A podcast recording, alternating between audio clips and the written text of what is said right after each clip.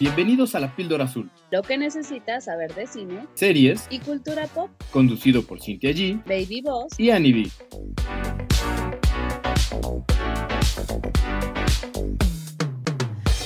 Bienvenidos a un nuevo episodio de La Píldora Azul. Yo soy Cintia G y está conmigo Annie B. ¿Cómo estás, bebé? ¿Cómo te trató tu fin de semana? ¿Cómo te sientes? Hola, hola, pues bien, ahí vamos, ahí vamos. Es que ¿qué creen que este, no están para saberlo ni yo para contarles, pero me lastimé el piecito, entonces voy paso a pasito, pero avanzando. como Belinda, ganando como siempre.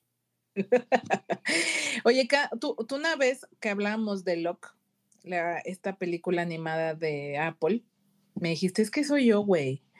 Y yo no estaba muy convencida, pero ahora sí ya te lo compro. Ahora sí te lo compro. Sí soy. De todo porque ahora que me contó, está- como dice ella, no están para saberlo ni yo para contarles, pero ahora que me contó que se tronó la patita, ahora la otra patita, todavía me dice, pero ya sé cómo tratarme. ya sé exactamente lo que tengo que hacer, justo como la de la película, ¿no? Sí es cierto, sí es cierto. Sí te dije eso. Sí, sí, ¿te acuerdas que muy al inicio que se le poncha la llanta de la bici y saca, ya trae con ella para inflar la llanta, ¿no? Tú ya tienes en tu casa este todo lo necesario para salir avante de todas tus vicitudes. Exacto. Y fíjate, todavía llegué porque me fueron, me revisaron el pie, me hicieron masaje y tal, ¿no? Y Ujú. todavía me dicen, este, ¿sabes qué? Lo traías muy bien vendado y yo like, obvio, ya aprendí. Y tú, o sea, pero por supuesto, es que no pasa. Muy bien. Pues mira, hay que ver, sabes que también me recordó mucho a ese personaje de tu, tu- de tu, este, pa' tu aventura reciente, que hay que verle lo bueno de las cosas. Yo creo que tú siempre procuras verle la parte buena a todo lo malo, porque lo tiene, aunque no lo crean, todo, todo también tiene una parte buena. Y pues la verdad es que que alguien sepa cómo, cómo reaccionar en ese tipo de cosas, pues no todo el mundo, o sea, yo no sabría qué hacer, no sabría qué, qué sigue, cómo tengo que tratar mi pie, no sé, y es algo que tú, tú ya estás un nivel arriba en eso, en los accidentes. Ya estoy curtida. Sí, ya cualquier cosa tú me hablas. Oye, amiga, se me quemó esto. O yo te digo cómo. Ajá, me cayó vino en, en mi blusa blanca. No pasa nada, amiga, tranquila. Ahí está, mira, esa es una idea para contenidos en redes sociales, o sea, esa sería otra parte buena de tu historia, que podrías generar contenidos de eh, Annie lo resuelve. Exacto, exacto. Sí, sí, sí, ya es como, como acérquense a mí, bebés. Yo soy como la mamá del TikTok, ya sabes. Siempre le hablas a tu mamá cuando tienes un pedo. Yo, yo voy a ser esa mamá. Ustedes de- próximamente van a ver mi canal y ya me, me piden consejos, cómo le hago con esto. Y ahí yo voy a estar dispuesta a ayudarles, amiga, porque ya la he metido mil veces. ya he metido la patita mil veces, literal. Pues sí, tal cual como el protagonista de nuestro contenido que vamos a recomendar reseñar hoy, que es Glamorous, eh, en el que justo el protagonista se vuelve como un creador de contenido y la verdad es que, que le mete como mucho feeling y como mucha originalidad a sus contenidos y yo te veo, yo te veo, o sea, sí te veo subiendo el cómo cuidar la plantita, cómo reaccionar en si te, si te, to- este, tuerces la patita, qué es lo que tienes que hacer, cómo quitarle la mancha a tu güey, o sea, esos videos de, de mujeres que suben como cómo quitarle la mancha a esto, cómo lavar esto, cómo quitarle la cosa, no sé qué, esas, esos videos yo los agradezco que existan, ¿eh? O sea, sí lo veo muy útil. Próximamente, próximamente, síganme en TikTok. Ahí está, ¿eh? Ahí está. Si no, si no te vuelves famosa es porque no quieres, ¿eh? Porque no te das el tiempo de subir videos. Yo no estoy triunfando porque no se me antoja tener éxito, caramba. Flotas al pildorito también. Exacto, metemos al pildorito que tiene ahí como un, este, un encanto y ya estamos, ya estamos. Excelente. Muy bien, pues ahora sí, como ya lo decía, vámonos de lleno con Glamorous Amiga. Que, ah, bueno, le mandamos un saludo a Lick, que creo que se siente mal y por eso no pudo acompañarnos. Un besito, Lick, porque este, pues sí se le extraña, ya saben, esto es, esto es de tres, y cuando no somos tres, pues sí se siente como que nos falta una patita, ¿no? Sí, está, está un poquito indispuesto, pero ya regresará próximamente a darnos más lata. Exacto, sobre todo. Más que nada molestar. para preguntarnos un chorro de cosas, ¿no? ¿Y, por qué? Como niño chiquito, ¿pero por qué esto?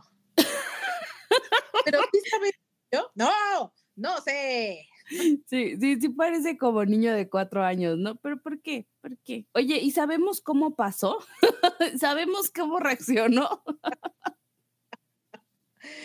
Ay, Dios mío, se le manda un beso. Un beso, recupérese y pues pórtese bien, pórtese bien.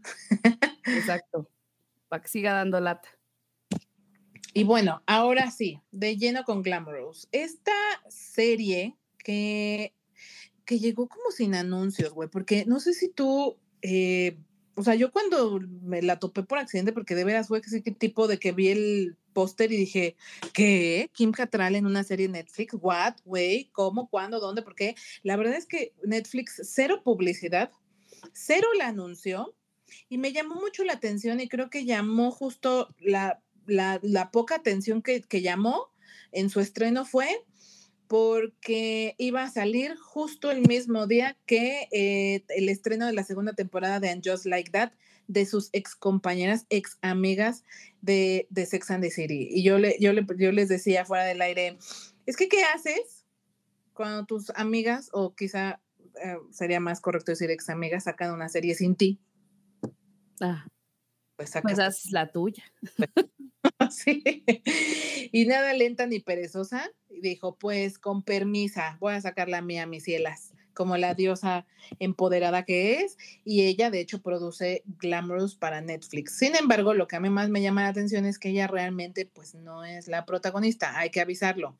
Ella sí tiene un papel relevante, pero como les decía hace unos minutos, realmente esta historia se centra en Marco Mejía, que es interpretado por esta actriz trans, Miss Benny, que interpreta a un chico eh, queer en sus 20, ¿no? De, no debe tener más de 22 años, ¿no? se ve bien bebecito. Sí, está chiquito. Eh, que, ya sabes, es como este, todos, todos hemos estado ahí, donde somos muy, muy frescos, somos como unas esponjitas absorbiendo todo y no sabemos ni para dónde ni cuándo. Sobre todo creo que esto es cada vez ha sido como más marcado en las generaciones más eh, recientes. ¿no? Que, que llegan a los 20 y algo sin saber qué. Y sin querer entrar en la vida corporativa, por cierto, ¿no? Como que ahora se ve más claro, o ya mucha gente de esta edad apela más a ser creadores de contenido, ¿no? Sí. Eh, serían los supuestos centennials. En realidad, creo que representa muy bien a la comunidad centennial o a la generación centennial. Y entonces está como, como que no sabe ni para dónde, ni para cuándo, ni por qué. Y finalmente, eh, algo que le da un poco de rumbo a su vida es que entra a trabajar a Glamorous, que es esta empresa de maquillaje de la ex modelo eh, Madeline Addison, que es interpretada por Kim Cattrall, y ella lo contrata para ser su segundo asistente, algo que nos recuerda cañoncísimo al Diablo Viste a la Moda, ¿no? Y de hecho creo que el personaje eh, tiene atisbos de esa historia, ¿no? O de, o de ese personaje de Andy. Sí, totalmente. Y bueno, eh, creo que a partir de aquí, que todo esto pasa en el primer episodio, la historia eh, como decía, se centra mucho en Marco desde todo lo que vive dentro del ámbito corporativo, o sea, cómo es para alguien tan joven entrar, cómo empezar este largo y, horrible camino que es la adultez, ¿no? La vida adulta, la vida independiente y, poco a poco vamos viendo con él este recorrido, al tiempo que también vemos mucho de su vida personal, ¿no? O sea, eh, vemos sus, su, sus romances o su vida amorosa medio complicada. Y también eh, creo que a la par vemos todo lo que sucede en Glamorous, todo, eh, todos los problemas que tiene esta empresa, porque está en bancarrota. Y justamente tanto Madeline como su hijo Chaz que es como su mano derecha, y su asistente estrella, Benisha, deben de encontrar como la solución a poder rescatar la empresa, ¿no? Sí, más o menos ahí vamos. Exacto, y más, más, más o menos de eso va la, la serie. La verdad, Annie, como digo, ya pasando del, em, de la sinopsis de la serie, centrándonos ya un poquito más en pues la reseña y nuestro, las partes que nos gustaron, las partes que no. A mí en general sí la disfruté, me gustó mucho, a mí sí me atrapó. Son 10 episodios de 40, 45 minutos, eh, lo cual agradecí, porque odio los capítulos de, un, de una hora, o sea, no saben cómo los odio o de más de una hora. Entonces agradezco que este sea un poquito más corto y se te van de volada. No sé tú, Ani, pero yo sentí que iba rápido, rápido, rápido, rápido y, y, como que la, mm, la, historia es demasiado fresca, demasiado ligera, eh, no se mete como en tanta...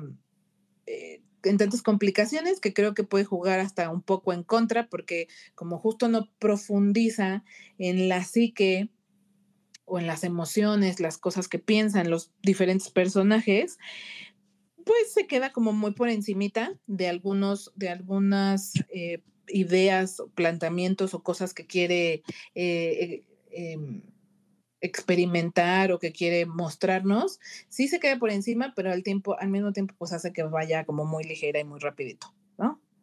Sí, es como, o sea, a mí me gustó porque era ya, después de hacer todas mis cosas, era llegar, sentarme, echarme uno o dos episodios bastante tranquilitos, sin necesidad de invertirle mucho, mucho coco al asunto, pero pues te distraes, te envuelves, hay muchas cosas en las que te identificas, creo que... Eh, todos, todos, todos nos vamos a poder identificar, porque estamos viendo al final de cuentas la vida amorosa de una persona, la vida laboral de una persona, entonces algo va a haber que te va a hacer clic y vas a decir, sí, claro, sí es cierto, ¿no? ¿Qué onda con esto? ¿Qué onda con aquello? Entonces creo que es una serie bastante, bastante tranqui para, para que tú te la puedas ver y sobre todo muy rapidita. Correcto. Respecto a, eh, haciendo como un breve repaso de todos los personajes, porque la verdad es, es, es, este tipo de serie que tiene como muchos personajes, muchos, muchos, y como muchas subtramas. Eh, sobre los protagonistas, que me centraría en Marco y Madeline, em, a mí me gustó muchísimo más Marco, me cayó muy bien, siento que es como muy, lo decía yo, auténtico, siento que tiene como mucho carisma eh, y a mí su energía, su, su vibra, lo que él transmite, eh, me atrapó mucho. ¿Sabes que me cayó? ¿Sabes? Me cayó también que es como, güey, quisiera un amigo así. Quiero uno para mí. Te lo juro, o sea, quisiera un amigo queer, gay, o de la comunidad, pues, sea lo que sea, pero que fuera así como muy pues como muy atrevido, porque no, no, no nada, vaya, nada lo detiene para ser quien es. Y aunque justo una de las tramas de la historia es que en algún momento esa seguridad se pone a prueba y tambalea un poco, finalmente él, él termina por decir, pues no, y soy este, y a mí me gusta hacer esto, y si te gusta, y si no te gusta, pues le llegas, ¿no? Y esa seguridad y este este mensaje que el personaje transmite creo que va a ser afín a justo esta generación, porque como les decía, creo que el personaje es muy centenial y creo que quienes están en esa edad se van a identificar mucho con él, sobre todo porque eh, vive mucho, se, se, desenvuelve mucho en el ámbito de las redes sociales, tiene, él también es como un podcaster o más bien como un este, eh, creador de contenido, pues. No, no sé si alguna vez dicen en qué, en qué red sube su contenido, creo que es Instagram, ¿no? Eh, sí, ¿no? O, TikTok. TikTok, más bien. Exacto. Entonces, bueno, yo siento que mucho, muchos centennials se, se, identificarán porque, pues, son, ya los centennials son nativos de las, de las redes sociales y por lo tanto, hay muchos chavitos muchos chavitos, o sea, te hablo desde adolescentes hasta veinteañeros, que ya llevan un buen rato siendo creadores de contenido y pues les va muy bien y hasta viven de eso, ¿no? O sea, por eso decía que ya para esta generación ser creador de contenido ya es como literalmente una profesión. O sea, algo que cuando te planteas en la preparatoria qué te vas a dedicar, muchos seguramente dirán, pues yo quiero ser creador de contenido. Y seguro muchos en la prepa ya hacen contenido. Sí. Entonces creo que es fácil que muchos se identifiquen con él y con este viaje o este eh, descubrimiento de quién realmente eres, sobre todo porque creo que ahora la apertura a la diversidad eh, de género, sexual y, de, identificarte, hay, como ya un, eh, pues una apertura a decir, pues soy queer o soy pansexual o soy, no sé, hay como muchas cosas que yo como buena señora ya no entiendo tanto. Y creo que el personaje literal está diseñado para que se identifiquen esas generaciones. No sé si tú lo, lo vibraste así. Te digo, a mí me cayó muy bien y sí fue como me contagia, ¿sabes? Me ponía muy de buenas verlo, sobre todo cuando grababa sus videos. Eh, son los momentos que más disfrutaba yo, porque es donde más siento que es él o ella. ¿no? Ajá. Bueno, más o menos, ¿eh? Porque ya ves que, o sea, como que pintaba como todo en las redes, ¿no? Te pintaba una vida muy padre, muy cool y, ay, esto está increíble y me encanta esto y aquello. Y la verdad es que por atrás, en su vida personal, pues estaba ahí teniendo cosas muy truculentas, pero esa es la realidad de lo que vivimos todos. Todos compartimos nuestra mejor foto. O sea, muy rara la persona que te, que te comparte un video de me la estoy pasando el pepino, ¿no? La verdad es que esa es una, una total fotografía de la realidad que vivimos actualmente, ¿no? Claro. Y eso sí aplica a cualquier edad, estoy de acuerdo contigo. Súper, sí. Quizá algo, algo más eh, que me gustó de él es que si bien puede ser muy centennial y para los que ya no estamos en esa edad, podrás decir, ay, no, cero me identifico, güey, con, esa, con ese personaje, con esas situaciones. Yo creo que hay algunas que sí vivimos, todos hemos vivido, todos, yo creo, eh, o es mi impresión. Hemos vivido el estar, el primer amor, el primer amor tóxico, porque juro que todos hemos estado en una relación tóxica, en la que la otra persona se, no, se impone, y nos dice qué hacer, cómo vestir, cómo comportarnos y uno, y uno cede y uno se mutila con tal de que esa persona te escoja, con tal de que esa persona te ame. Todos yo creo que hemos estado en una relación así. Ay, sí, les digo, es que va a haber algo donde todos vamos a hacer un clic y creo que al menos uno de nosotros hemos estado este, en una relación pues sí, tóxica, donde te, donde te gaslightean, donde tratan de hacer de ti otra cosa que no eres. Y lo peor es que cuando tú tienes una, una autoestima no muy fortalecida, pues es muy fácil que caigas. La verdad es que es muy fácil que te envuelvan y que te den a tole con el dedo, porque pues es lo que pasa, ¿no? Te marean y, y a ti se te va el piso y pues pum, caemos. Y está como súper triste, ¿no? Exacto, exacto, que es justamente una de las situaciones que vive Marco. Y, les digo, creo que la, serie está llena de cosas, situaciones, pues, con las que te puedes identificar, porque también está el, este otro personaje que a mí me gustó mucho, es uno de los que más me gustó, Ben, que es compañero de trabajo de Marco, que también es eh, de la comunidad, él es gay, y, pero es, es como el niño dulce, como super nerd, super geek. Sí muy, muy tiernito, tan, tan tiernito y tan buena onda y, físicamente no tan atractivo, ¿no? Que es el típico frenzonizado. Ay, sí. Tan bueno, tan, tan noble, tan todo, que es el típico que quiere contigo y tú lo tratas de tu mejor amigo, ¿no? Y, y lo encasillas en, pues es el amigo. Y pues qué padre que yo le guste y todo, y hasta cierto punto hasta me aprovecho de, de eso, de saber que le gusto a esa persona para sacar cierta ventaja o beneficio. Es que te soban el ego, la verdad, se siente bien bonito que te anden pretendiendo y te anden flirteando y que te digan y que qué bonita y que no sé cuánto, pues sí se siente bien padre, o sea, ¿quién va a rechazar eso, no? Pero no nos damos cuenta que pues igual a lo mejor nuestros actos pues puedan lastimar también a la otra persona, ¿no? Lamentablemente, pues eh, a veces vamos aprendiendo estos patrones tóxicos y no siempre tomamos las decisiones más acertadas o no nos abrimos, ¿no? Nos dejamos mucho llevar por la apariencia, por el estatus, ¿no? Por lo que me ofrecen y no te abres a salir con otro tipo de personas y, que sabes tú que vale mil millones más que, que la que tú estabas este, fijándote al inicio, ¿no?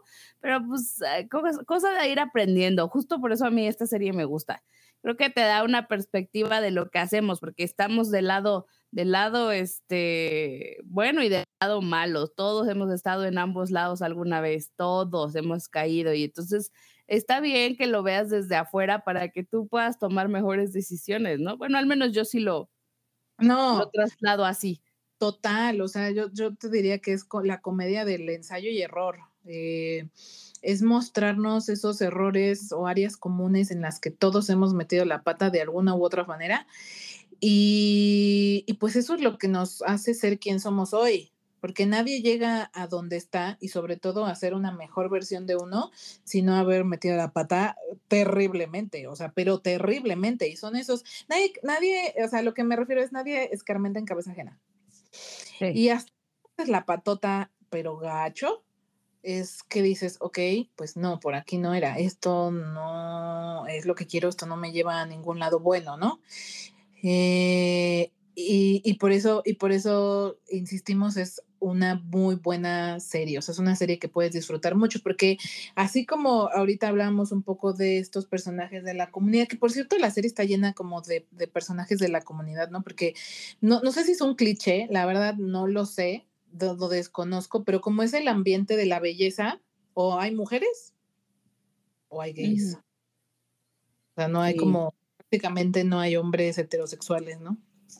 En esta Es muy raro, muy, muy raro. En general, ¿no? En la industria, nosotras que lo vivimos, eh, es muy, muy raro que haya hombres hetero, pero pues it's okay. Me divierto más con los de la comunidad, la verdad. Exacto, entonces les mencionaba hace rato que Madeline trabaja en la misma oficina, trabaja Chad, su hijo, que es como pues sí, como el segundo al mando en la empresa y es gay, ¿no? Por supuesto. Eh, también tenemos a Benicia, que es como la primera asistente, la Emily, ¿no? Del Diablo Viste a la Moda. Uh -huh.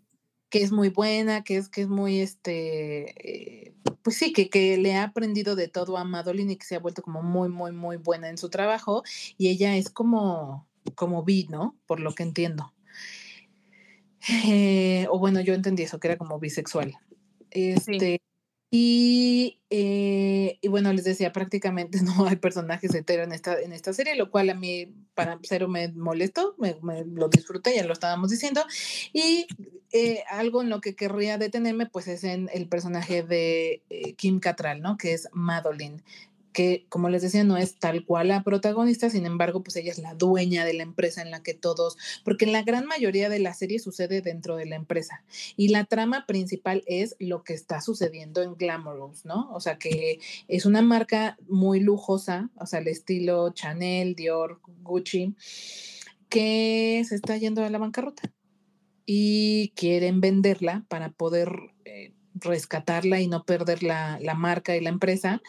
Y como que en eso están, ¿no? Están en, en, este, en esta onda de querer rescatar la empresa y, y, como que vemos un poco a Kim Cattrall. Yo te digo, la verdad, a mí honestamente no me gustó nada su personaje porque la siento como la mujer de cincuenta y tantos años, traumada porque ella es joven, traumada porque fue una modelo súper relevante en su juventud y ahora ya es la señora pues sí, como la señora que se la pasa anhelando esos días de gloria, que realmente yo en ningún momento, te, te digo, la sentí como verdaderamente preocupada por su negocio y, y, como, y como además lo suficientemente astuta para saber exactamente lo que tenía que hacer, ¿no? Porque hubo un momento eh, por específico donde están creando como una campaña LGBT y es odiosa, güey, o sea, odiosa. Uh y le presentan propuestas de la campaña como los visuales, ¿no? Como toda la publicidad que van a hacer y no, no me gusta, no, no me gusta. Y como uno o dos episodios se la pasan, no, no me gusta. Y sabes, como que hasta encarna la típica jefe de, no sé qué no me gusta, pero no me gusta. O sea, no Ajá. te digo exactamente por dónde, ni qué, ni cuándo, ni cómo, solo no me gusta. Sí. Y siempre me cayó, me, me, cayó muy gorda y hay muchos momentos en, en, dos, en, donde ella tiene que ser como firme, como tener el carácter y la determinación de decir es por aquí y se va a hacer esto y, y ya, eh, en afán de salvar su empresa y pues por supuesto para todos sus empleados, ¿no? Porque bueno, al final del día no es la única que se, no es la única que perdería. Finalmente todas las personas se quedarían sin trabajo, ¿no?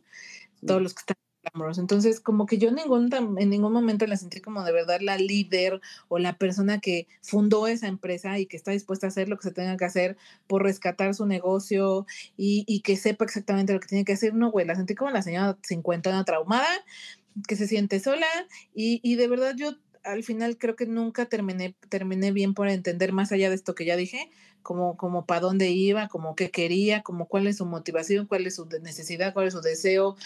Eh, en el ámbito personal prácticamente no vemos nada, sabemos muy, muy poco de, de, de la parte personal de este personaje. No sé, a mí no me gustó, no me gustó mucho.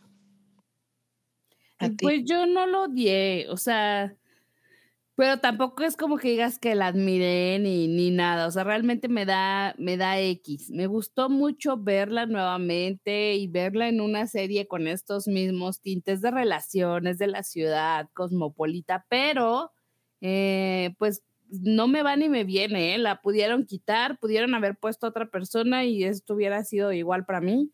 O quién sabe si hasta mejor, ¿no? Creo que ella en específico como que regresando a esta comparativa de la película del Diablo Viste a la moda, siento que trataron de hacer un poquito a Miranda en este sentido de odiosa, de no me gusta, de que todos se ponían a sus pies cuando ella pasaba, pero le trataron de dar un toque buena onda y como de que, ay, pero soy accesible, pero soy cool, pero no lo lograron. O sea, no, no terminaron de cuajar esa idea. Entonces, hay algo que no, no termina de cuajar, o sea, ni la terminaron de hacer eh, extremadamente odiosa como la Miranda, Miranda te, te caga, la verdad. Sí, sí, sí.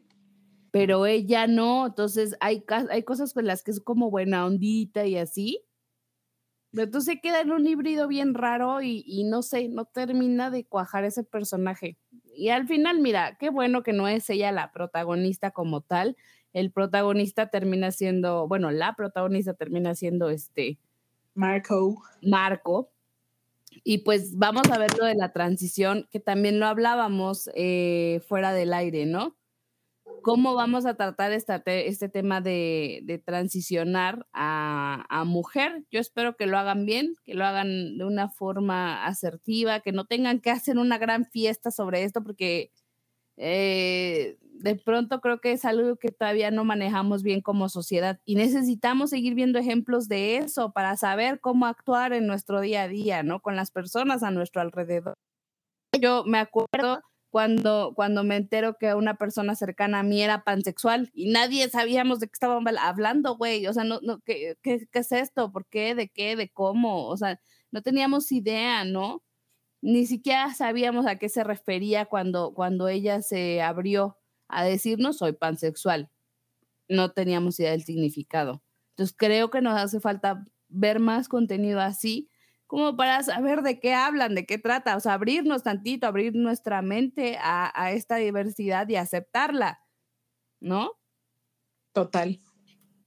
Total, de hecho, Miss Benny, la actriz que interpreta a Marco, eh, ella justo al inicio, cuando la buscaron para pro, protagonizar Glamorous, eh, pues le llamó la atención, eh, no estaba tan convencida, vino pandemia, el proyecto se detuvo y apenas eh, las, la industria se empezó a reactivar, la volvieron a buscar y resulta que ya, ya había, en lo personal, ya había empezado su proceso de transición. Así es que tuvo que planteárselo a la producción, como de, güey, yo ya estoy en esto y pues siento que el personaje pues ya no me queda del todo, eh, salvo que a ustedes les interese que también ese personaje viva esa transición. Finalmente, como lo vimos en la serie, la producción eh, Netflix estuvo de acuerdo en hacer ese cambio al personaje y es por eso que vemos tanto a Marco vivir el mismo camino que en su momento Miss Benny. Y también Miss Benny creo que se ha vuelto eh, en un icono de la comunidad LGBT y de este año, por lo menos. O sea, sí, sí creo que subió como la espuma por este personaje y creo que también él en algún momento declara que agradece a, pers a personas como Elliot Page, ¿no? Y todo el elenco de, Ra de RuPaul's por pues por mostrarse como son, por abiertamente hablar de su transición y, y, que pues mientras más, como lo dices, ¿no? Mientras más personas, celebridades específicamente, abiertamente hablen de esto con la naturalidad que tiene, güey, porque pues es natural, uh -huh. más más más conciencia va a haber y sobre todo más respeto, porque yo aquí lo más importante es que haya respeto. A ti sí. no te gusta, tú no crees, tú no lo entiendes, chingón. Respeta. ¿No? Sí, totalmente, totalmente. Yo lo he dicho y me he cansado de decirlo. Tú no tienes que aceptar las ideas que yo te comparto. Lo único que tienes que hacer es respetarlas. El hecho de que yo te comparta mi opinión no te obliga a tener que estar de acuerdo conmigo. Nada más ábrete a recibir un punto de vista externo. Ok, perfecto. Sigo sin compartir lo que tú me dices, pero ahora lo entiendo mejor. Ya, güey, que lo entiendas no significa que lo aceptas, ni que tienes que casarte con ideas así. Nada más ábrete a la perspectiva. Hasta ahí. Exacto. Exacto. Y que yo creo que contenidos como este sí nos hacen reflexionar sobre, güey, todos merecemos la libertad de ser quien somos lo que eso sea que signifique, güey. Eh, si, si, te, si naciste hombre y te identificas con el género femenino o viceversa, o si eh, eres bisexual y te gustan hombres o mujeres, o si tú no te identificas con ningún género o cualquier otra situación, pues eres una persona antes que, antes que cualquier preferencia sexual o identidad sexual que tengas, eres una persona y solo por el hecho de ser una persona mereces todo el respeto y toda la libertad de ser quien eres. Ese es el punto. Ser libre de ser quien eres, porque, güey, ser quien eres no, no, no daña a nadie. O sea, a mí me da exactamente igual si tú eres hombre, mujer o quimera. O sea, a mí no me resta mi vida, ¿no? Ni a mí ni a lo que tú hagas con tu cuerpo y la preferencia que tú tengas. Y justo por eso debe de haber cada vez más contenidos de estos que traten con toda la, naturalidad, la naturalidad que tiene eh, y la diversidad que hay en este amplio mundo y aprender a respetarlo. Sí, totalmente. Totalmente. Pero bueno, eh, finalmente quizás solo eh, hablaría de un par de personajes más, nada, para ya cerrar.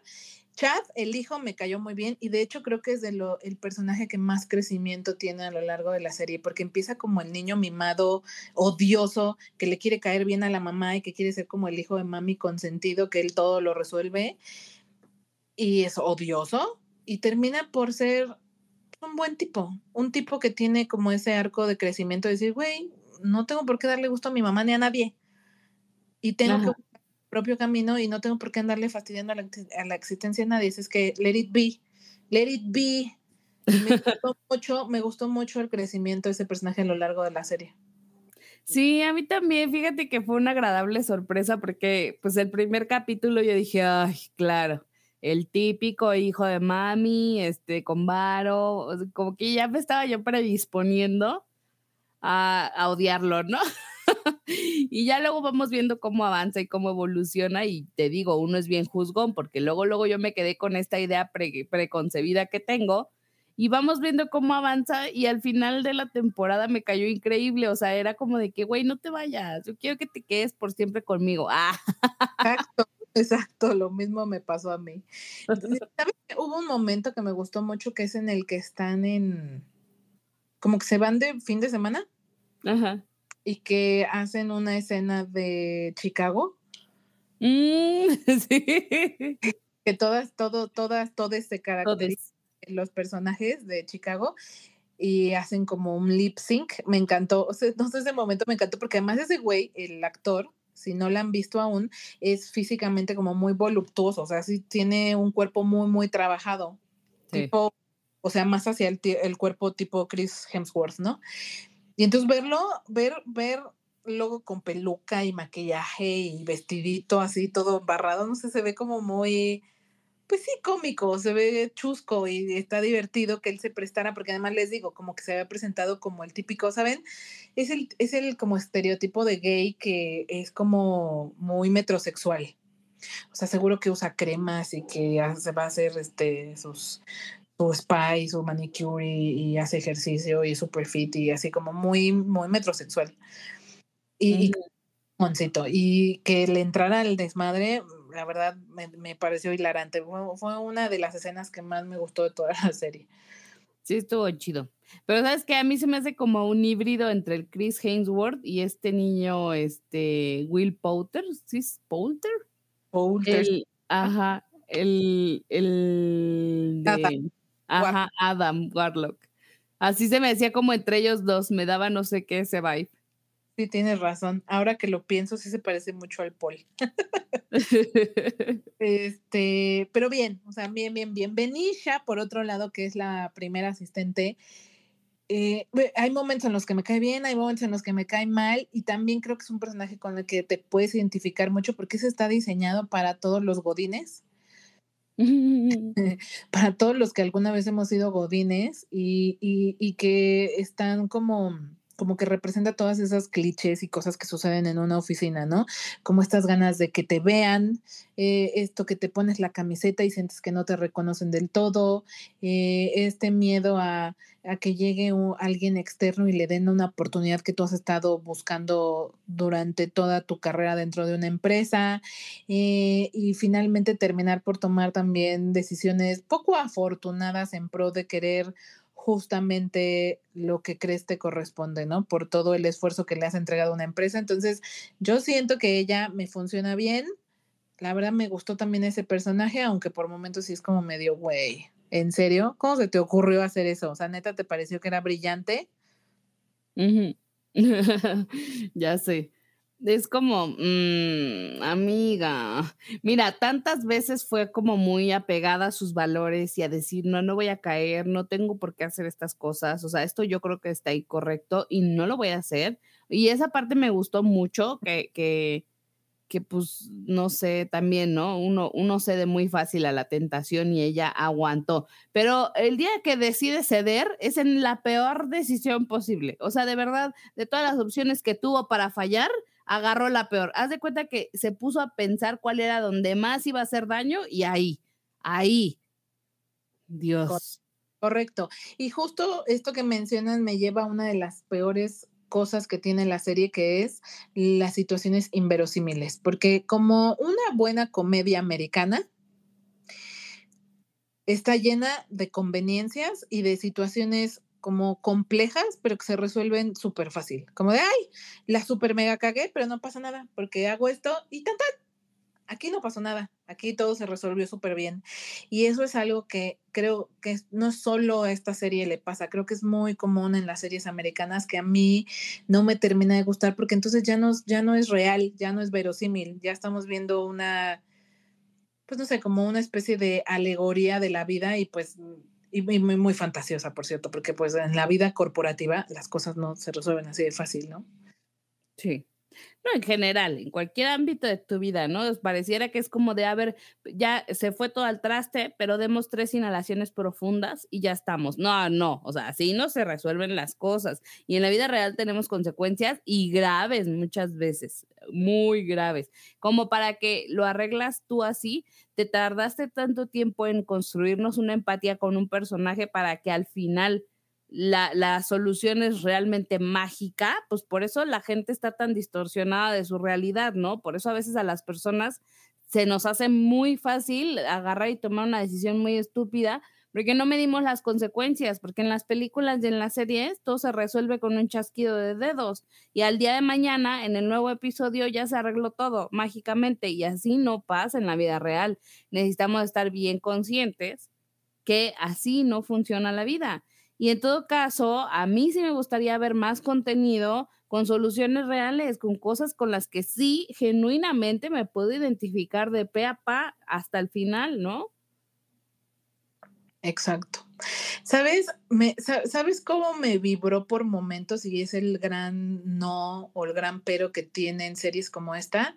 Eh, lo que le pasa a Emily in Paris. muy inverosímiles muchas situaciones. O sea, no son, no son no, no, son tan apegadas a la realidad, son demasiado fantasiosas porque la vida no es así, la vida no es súper rosita y no se arregla nada más con desear cosas bonitas, ¿no?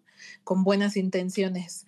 Y yo pienso que creo que esta serie bien podría haber sido un mix entre El Diablo viste la moda, porque se ve claramente la influencia, como ya lo decías tú, pero también mucho de Emily in Paris. O sea, sobre todo la parte laboral, de repente es como, güey, o sea, todo el mundo va a querer dedicarse a, esto porque se ve súper sencillo, se ve así como súper divertido y sencillo. Totalmente. O es como, claro, diseñan un, este, toda una línea de producto y la producen ya en una semana, ¿no? No sé, realmente no está bien marcada qué tan que este, tantos días pasan entre una cosa y otra, pero es muy inmediato, es como de, ahorita estamos planeando cómo le vamos a hacer con esta cosa y ya, o sea, en tres segundos después ya está esto fabricado. ¿En qué momento? ¿A qué hora se hacía todo eso, no? Sí, te digo, le pasa a Emily a Emily todo le sale bien. O sea, Emily tiene 20 y algo, 25 años, ponle tú, y se desenvuelve como si fuera una vieja loba de mar de 50 y tantos años que ya se las you know todas, ¿no? Y así les pasa a muchos de los personajes de aquí. O sea, ya se las saben todas. Benicia, ¿no? Ya es una super mega master. No tiene ni 30 años y ya se las domina todas, ya se las sabe todas. Y ella con su intelecto y su poder, su chile mulan, este, va a resolver el asunto así. Nada más va a echar los dedos y ¡tarán! Y, se, y pareciera que es muy fácil, güey. Ojalá así fuera de fácil, ¿no?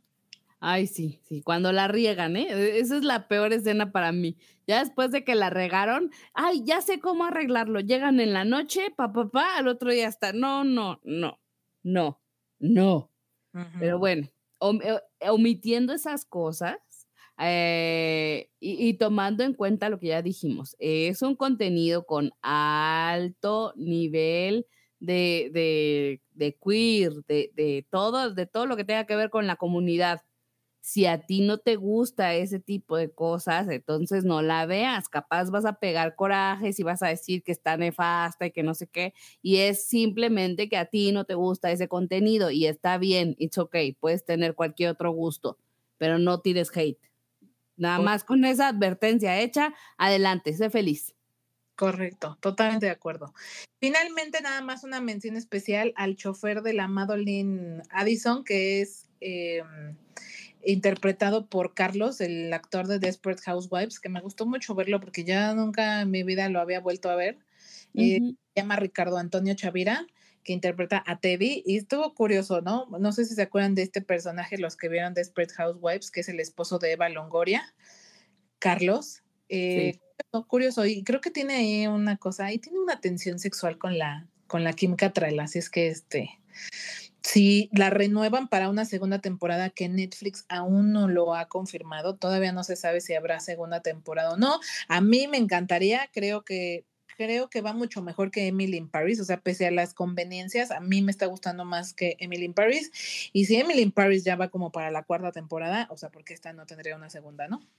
Ay, sí, yo, yo no sé por qué llegamos tan lejos con Emily in Paris, ¿eh? De verdad, no, no entiendo por qué, qué nefasta serie, qué horror. Pero espero que en esta sí tengamos una segunda. Lo que también pienso es que tuvimos más o menos un cierre. Sí nos dejaron una puerta abierta, pero no nos quedamos tan inconformes como nos quedamos con la de desparejado. Yo nunca se lo voy a perdonar a Netflix. Que lo sepas, Netflix, que jamás te voy a perdonar que no nos dieras la segunda temporada de desparejado. Espero entonces que sí nos entregues segunda temporada de Glamorous para al menos hacer un ahí un envoltorio de lo que ya vimos y, que todos este, dejemos encaminados a todos en sus vidas y todo bien. Pero si ya hiciste Emily in Paris 27, por favor, danos la segunda temporada de esto. Correcto, súper, súper correcto. Así es que ahí lo tienen. A mí me gustó, yo sí la recomiendo. Es ese, ¿sabes? Yo creo que cumple, fin, o sea, el resumen sería, cumple perfectamente con, ay, quiero ver algo súper ligero, que me haga reír, que me relaje, que no tenga que pensar, que me la pase bien. Eso es. Luego me preguntan, oye, ¿qué puedo ver así como, como medio rosita, pero no drama? Esto, esto, porque además es la mezcla perfecta entre comedia y chisme. Y a, y a muchos nos encanta esa, esa mezcla. Así es que súper recomendada, vale totalmente la pena del mundo que la vean. Y a muchos nos encanta el chisme, ¿no? Sí, la verdad es lo que es. Sí, fíjate, hablando de chismes, ya que acabamos de hablar de esto, y ahora sí nos vamos a pasar al cotilleo. A la news. Exacto. Nos vamos a ir a la Pildo News y vamos a entrar fuerte con chisme, porque la semana pasada, qué relajerío se armó en redes sociales con todo esto de Yaritza y su esencia, que ahora para los mexicanos es Yaritza y su ausencia, ¿verdad? Más bien.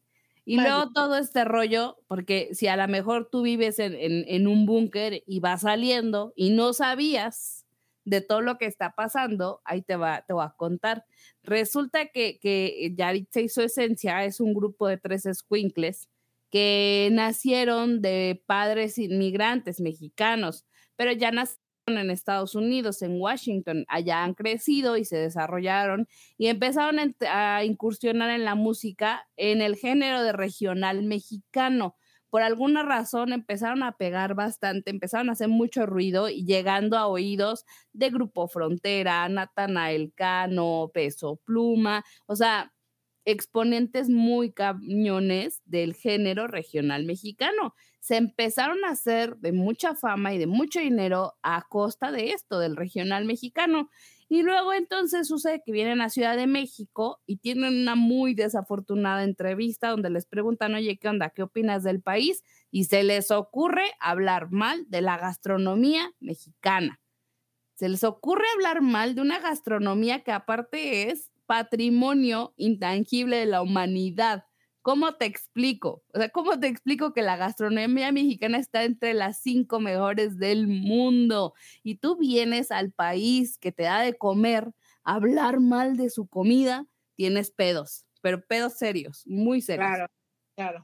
Entonces, claramente como mexicanos, mira, nosotros nos podemos atacar y lo que tú gustes, pero no, no vas a venir a nuestra casa a decirnos eso, güey. No, no hay forma que te permitamos, hija.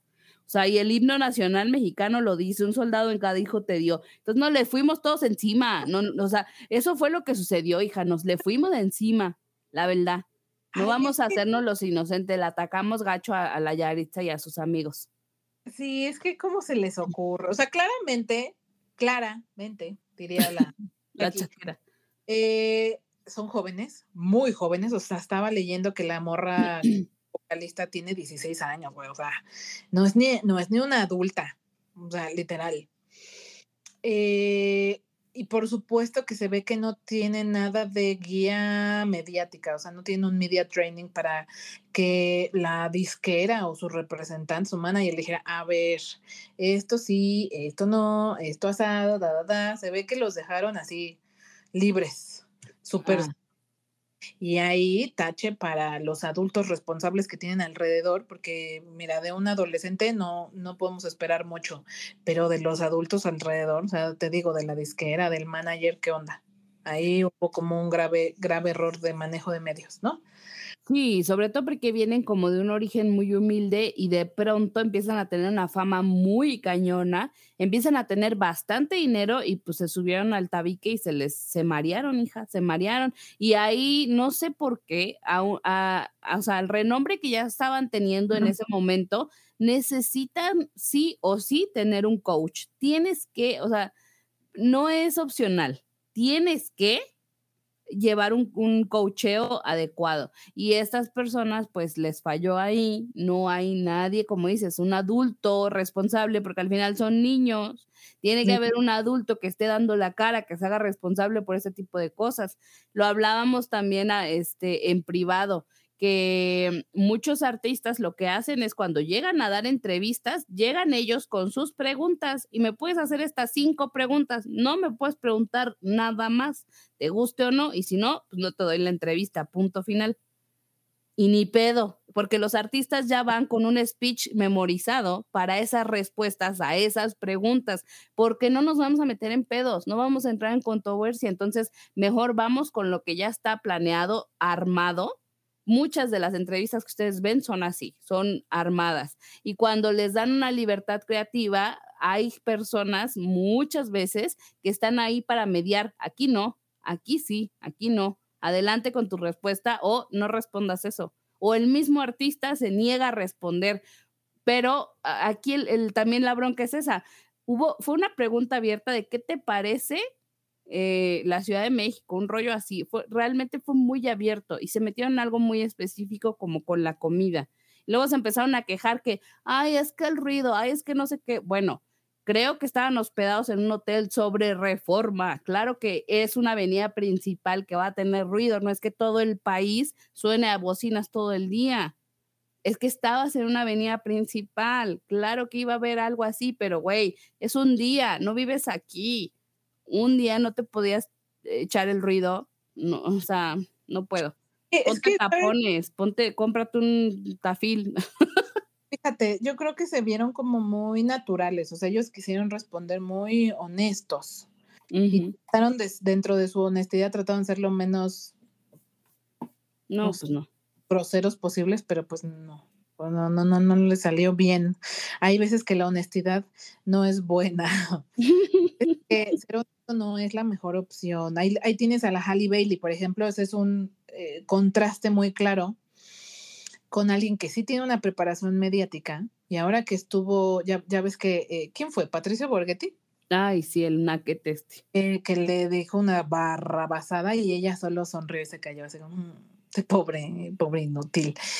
Pero bueno, ahí está la diferencia con alguien que también es muy joven, pero que sí tiene una preparación mediática importante, ¿no? en su manera de responder, en su manera de reaccionar. Y segunda, yo te iba a decir, estaba viendo un video que los llevaron a comer tacos, pero como a un tianguis, güey, o sea, donde les dieron el refresco en bolsita y por eso se andaban quejando con sus caras de, uy, refresco en bolsita, güey, qué oso. Ah. pero, güey, no haces caras, ¿no? O sea, si vas y ves una cosa rara que a ti no te gusta, pues bueno, es el folclore de la gente y no es algo que yo voy a repetir, ¿verdad? No haces caras como persona mediática, obvio, ¿no? Pero cualquier persona en su sano, o sea, si tú, porque para bien o para mal, México, México es mágico, es, surrealista y pasan muchas cosas bien raras que todos los que crecimos aquí lo sabemos y no hay, y no hay tema, ¿no? Pero imagínate que en Estados Unidos, en, en, muchas otras partes del mundo, no es como que pueda haber un puesto en la esquina, güey. O sea, la, las políticas de salubridad son súper más estrictas y sí cuidan mucho que todos los, los alimentos este, estén servidos con protocolos muy claros de higiene, etcétera, etcétera, cosa que aquí no existe, ¿no? Entonces, si vienes y creciste en un, en un lugar donde todo es tan diferente, pues por supuesto que te va a sacar de onda que te pongan el refresco en una bolsa, o sea, es que es obvio, a cualquiera nos pasaría. O sea, yo te apuesto que si tú y yo nos vamos de mochilazo a la India, a ver que todo el mundo le mete mano a la comida, es como, ¿qué? ¿Qué? y pondré cara de, no más que, nomás que ahí es donde les, o sea, me parece normal, natural que tengan una reacción así. El problema es que ellos no pueden reaccionar así por ser personas mediáticas, ¿no? O sea, sí, pero no lo subes. ¿Para qué compartes ese video que estás haciendo es que entonces no vas ahí también, o sea, es que no sé quién los habrá llevado ahí, o sea, si fueron ellos por su propio pie al manager, no sé quién los habrá llevado, pero ¿cómo se les ocurre?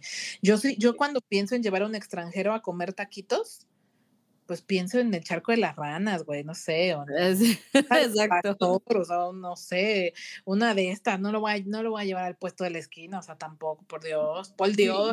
Los que están en Álvaro Obregón, ¿no? Ahí, este, junto a la porrúa. Exacto. E-, Deberían, morros tendrían que enseñarles el video de Hugh Jackman en la marquesa, tomándose fotos con las señoras de las quesadillas para que vean lo que es un buen manejo mediático, ¿no? Belinda, Belinda en un puestito de tacos así de que afuera del metro. Ajá.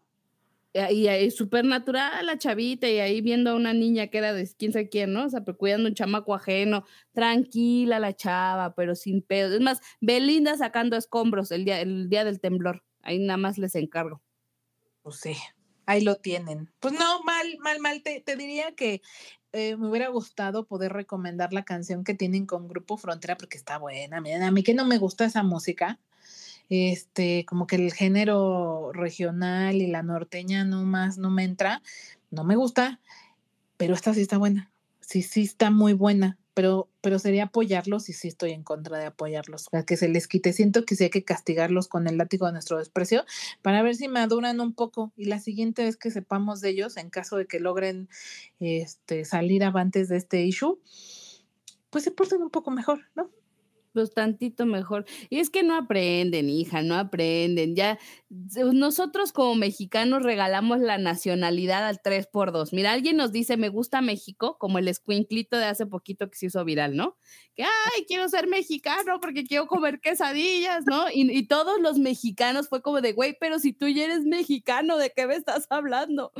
Nos encanta, nos fascina hacer esto, pero hijo, tantito hablas mal de nosotros, perdiste y perdiste gacho y pregúntenle a Tiziano Ferro, pregúntenle a Carla Panini. O sea, hay harto ejemplo de gente que se metió donde no se tenía que meter y nosotros no perdonamos, no se nos olvidan. Entonces, mal, mal, mal, mal. Si quieren hablar de México, tiene que ser cosa positiva, porque cosa negativa no nos gusta, no la recibimos y no tenemos por qué para empezar. Con permisa. Se tenía que decir y se dijo. y así. Ay, de chisme. Sí los teníamos que decir porque estaba en boca de todos. Y qué triste, qué triste. En fin, pasemos a otra cosa. Ahora sí que como para no extrañar a Lick y que esté aquí su presencia, su aura, este, voy a dar yo los estrenos de, de, de esta semana que inicia, que en la parte de streaming tenemos Rojo, Blanco y Sangre Azul, que está en Amazon Prime ya desde el 11 de agosto. Y esta historia está basada en un bestseller de nueva, del New York Times, eh, en donde habla de un amor entre dos, eh, entre dos hombres. O sea, es un amor eh, pues gay por un lado es el hijo de la presidenta de Estados Unidos y por otro el príncipe Henry de Inglaterra. Henry, así, tal cual. Obviamente ficticios ambos. Y, ya saben, es la típica historia de primero me caes gordo y no te soporto y luego me obligan a tratarte y ya me gustaste. Mm. Suena interesante, me, me parece curioso que hayan elegido como mezclar a Estados Unidos con la realeza. Eh, me, me, me, gusta, me llama la atención. Creo que si buscas algo rosita, esta puede ser una buena opción.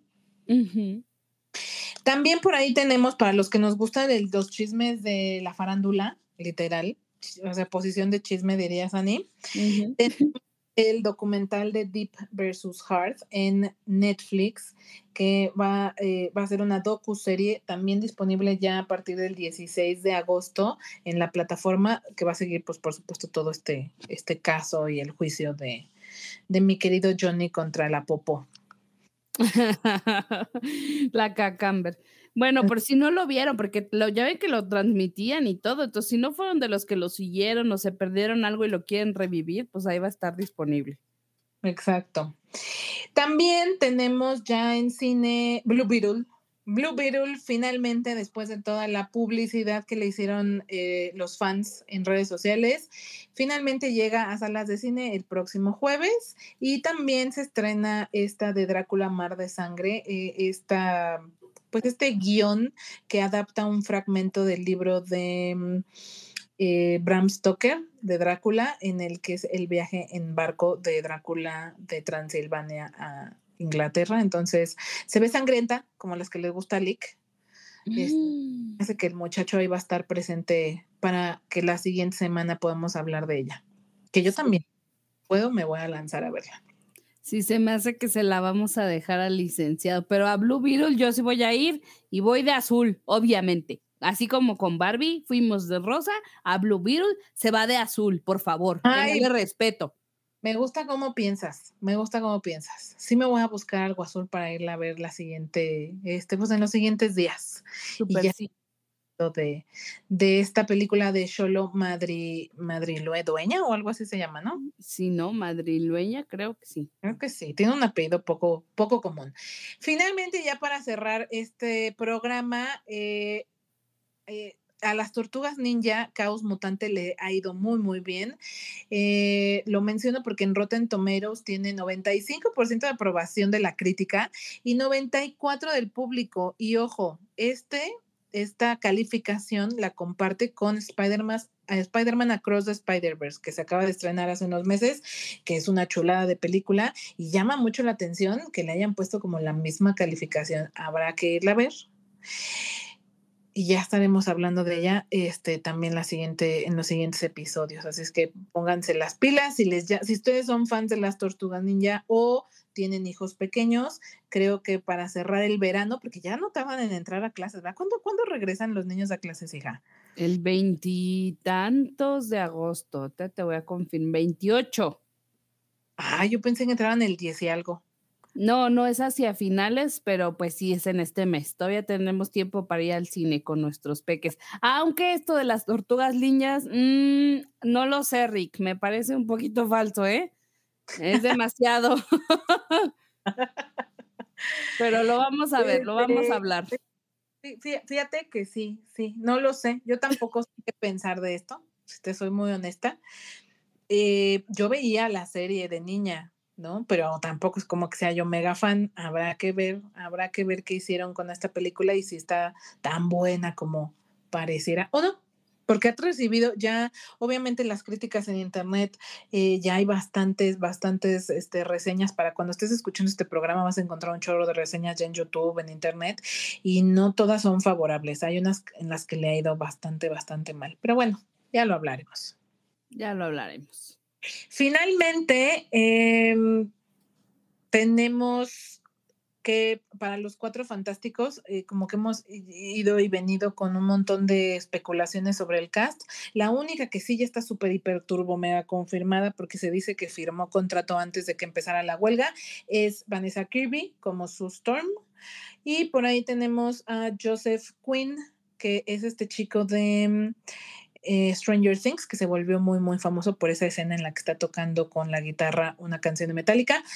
Él sería Johnny Storm y también Matt Smith, este chico de House of the Dragon, que sería Reed Richards. No lo sé, hija, no lo sé. Habrá que esperar. Yo creo que no sabremos más sobre esto hasta que termine la huelga. Vamos a esperar si no se cancela o se pospone indefinidamente los proyectos de Marvel, porque ya ves que en estos días también ha salido mucha información de que un chorro de proyectos se han retrasado bastante o cancelado. Sí, de hecho, por ahí hubo un calendario de, me parece que lo liberó Disney con respecto a varias películas, incluidas las de Marvel, y ya no está en el calendario el estreno de Deadpool 3, que estaba previsto creo que para mayo de 2024, si no me falla la memoria, y ya no está programado. Entonces, ahí vamos a ver qué tanto tenemos que esperar, pero bueno. Pues bueno. Esperemos que esto coopere. Muy bien. Última, última noticia para que Yanni nos dé su recomendación de canción sería que Barbie finalmente sí alcanzó o superó los mil millones de dólares en taquilla, entrando como a esta selecta lista de películas arriba de los mil millones que eh, comparte con Spider-Man No Way Home, Top Gun Maverick, que estas se estrenaron más bien como hacia final de 2022. Jurassic World Dominion, Avatar The Way, The Way of Water y Super Mario Bros. Creo que de este año, porque creo que todas las que dije prácticamente son de finales del año pasado. Creo que de este año nada más es Super Mario Bros. y Jurassic World Dominion. O sea que van tres. Bueno, pero Jurassic World, quítate de ahí, esa no es tu familia. ¿Qué hace ahí? Bueno, es que una cosa es que venda más de los mil millones y otra cosa es que esté buena, porque tiene razón. De la lista creo que es la que es como, o sea, por se les ocurre. ¿En qué momento? Y, creo que lo logró solo por el hecho de haber traído al cast original. O sea, creo que si no lo hubieran hecho así, Mm. Sí, es que es que yo creo que les dio FOMO, que iba a estar el cast original y dijeron, tenemos que ir, tenemos que verla a fuerzas, y ya a la mera hora pues llegaron y pues too, too late, porque no estuvo nada chida. no, la verdad es que no, y, fíjense, esta franquicia me súper encanta. Eh, y pues sí, no. Yo creo que de las de Jurassic World, está la, esta, la trilogía más reciente, esta es la más, la más chafa, la verdad. Lo que es. Muy bien, pues ahora sí, Ani, ¿con qué canción nos vas a despedir? Ahora sí, les voy a platicar porque yo no puedo soltar el género urbano. Algo es que no sale de mí porque me, posee el ritmo. Tengo que decirte, me, me gana. me domina. Pero bueno, y entonces luego aparte ya saben ustedes que soy muy fan de Bad Bunny, pero les quiero platicar esta canción en específico porque es de Tiny. Tiny es un productor del género urbano que haz de cuenta que es la mera pistola de, de, este, de productores. La verdad es que es muy, muy bueno. Ha colaborado con todos los grandes, todos los grandes. Ahí está la, la mano de Tiny. De hecho, de los grandes éxitos de justo de Bad Bunny, muchos, muchos de los grandes éxitos justo son en colaboración con Tiny. Tiny saca un disco en este verano que se llama Data o Data. Y este disco, pues, es, creo que es un bombazo, no se ha hablado lo suficiente de él, pero creo que es muy, muy bueno. Y de este disco que tiene colaboraciones con artistas como Raúl Alejandro, ya les dije Bad Bunny, este, está por ahí que también está sonando mucho en redes últimamente. Bueno, de este disco se desprende este sencillo que se llama Mojave Ghost, que tiene un ritmo bien rico, porque no es todo tan reggaetón, tan de bailame hasta abajo y arrastrarme en el piso, no, no, no, no, no, es un ritmo un poquito más sutil, más suavezón, más, este, yo lo siento muy, muy bailable, le, le, tengo ahí unos beats especiales. Entonces, el ritmo a mí me atrapa, la canción me fascina y se las quiero compartir para que si ustedes no son tan fans de ese reggaetón muy, muy puerco, creo que esta es una buena aproximación al género urbano. O sea, de verdad creo que es una muy buena aproximación. Denme un chance y, y, ahí me platican qué les parece. Fíjate que ya la, la escuché, ya me la eché y sí está bueno. ¿Sabes qué? Es como del reggaetón más fresón. No sé si perconcio, perreo, uh, así mal. No, no, no. Es como del reggaetón que me gusta, así fresón. Entonces, sí estoy dentro, sí la recomiendo también. Qué buena, qué buena canción para cerrar el programa. Vámonos con todo. Vámonos. Pues bueno, pues espero que estén teniendo un buen inicio de semana y que su semana sea excelente. Muchísimas gracias a todos los que nos siguen episodio a episodio, los que se quedan siempre hasta el final para escuchar todos los chismes. Ya saben, nos encuentran en redes sociales como La Píldora Azul, con una A entre Píldora Azul, en Facebook e Instagram. Visítenos por ahí, regálenos unos likes, unos comentarios. Por favor, si quieren enterarse de más noticias, de aquí no nos caben todas las noticias, ¿no? En cambio, en las redes podemos subir un chorro más de información para que estén al día con todo lo del cine y la televisión. Muchísimas gracias, Ani. Muchísimas gracias a todos. Nos escuchamos en el siguiente. Bye. Chao.